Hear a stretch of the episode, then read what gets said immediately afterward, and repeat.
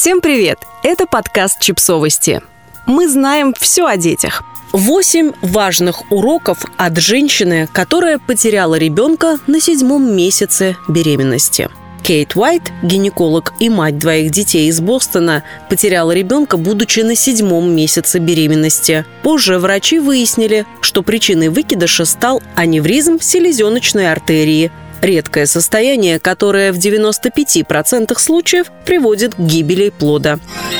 С момента трагедии прошло уже 14 лет, но Уайт говорит о том, что такую потерю невозможно просто пережить. Чтобы помочь другим женщинам, столкнувшимся с аналогичным опытом, и тем, кто хочет их поддержать, Уайт составила список из девяти важных уроков, которые она вынесла из своего опыта. Вот они.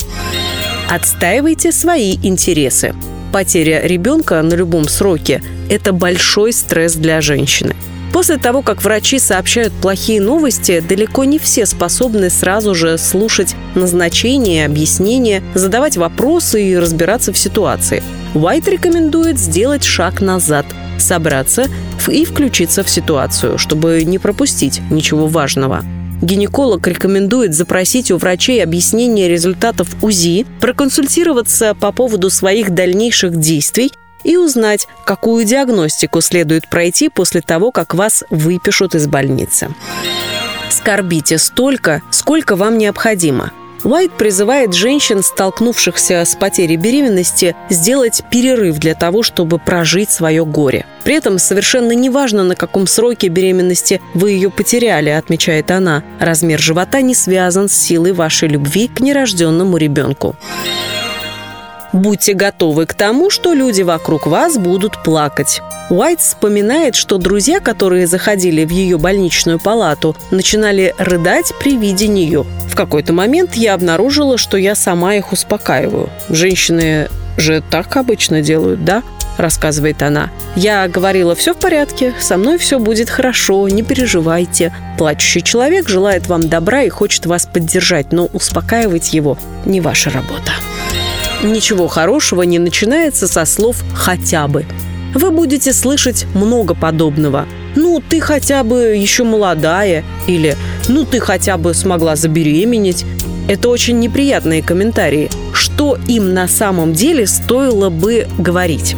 Мне жаль, что так вышло. Я рядом, и я пройду через все это вместе с тобой, говорит Уайт. Люди хотят вам помочь.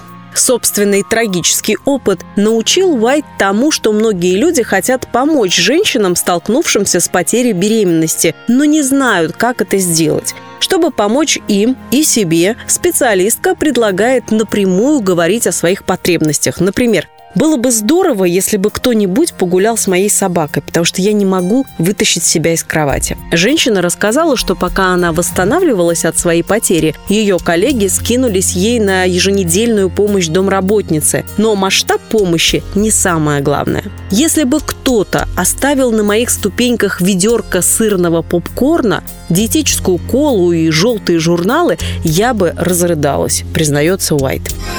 Партнерам тоже тяжело. Это факт. От выкидыша страдают не только женщины, но и их партнеры. Однако об этом почему-то очень редко вспоминают. Почему-то никто ни разу не спросил у моего мужа, как он себя чувствует и не нужна ли ему помощь, вспоминает Уайт. Он тоже скорбел по нашей потерянной дочери, но все внимание доставалось мне. Важно помнить о том, что от потери обычно страдают два человека, а иногда даже больше найдутся вещи, которые будут вас триггерить. Поскольку Уайт сама работает гинекологиней, она призналась, что после возвращения на работу ей было сложно общаться с беременными женщинами. Они напоминали ей о том счастье, которого она лишилась. Используйте ритуалы, чтобы почувствовать себя лучше. Когда умирает близкий человек, у нас есть много ритуалов и традиций, которые помогают нам сохранить его память. Почему бы не делать то же самое и после выкидыша? Уайт советует парам, потерявшим ребенка, придумать свои способы справиться с горем. Подписывайтесь на подкаст, ставьте лайки и оставляйте комментарии. Ссылки на источники в описании к подкасту. До встречи!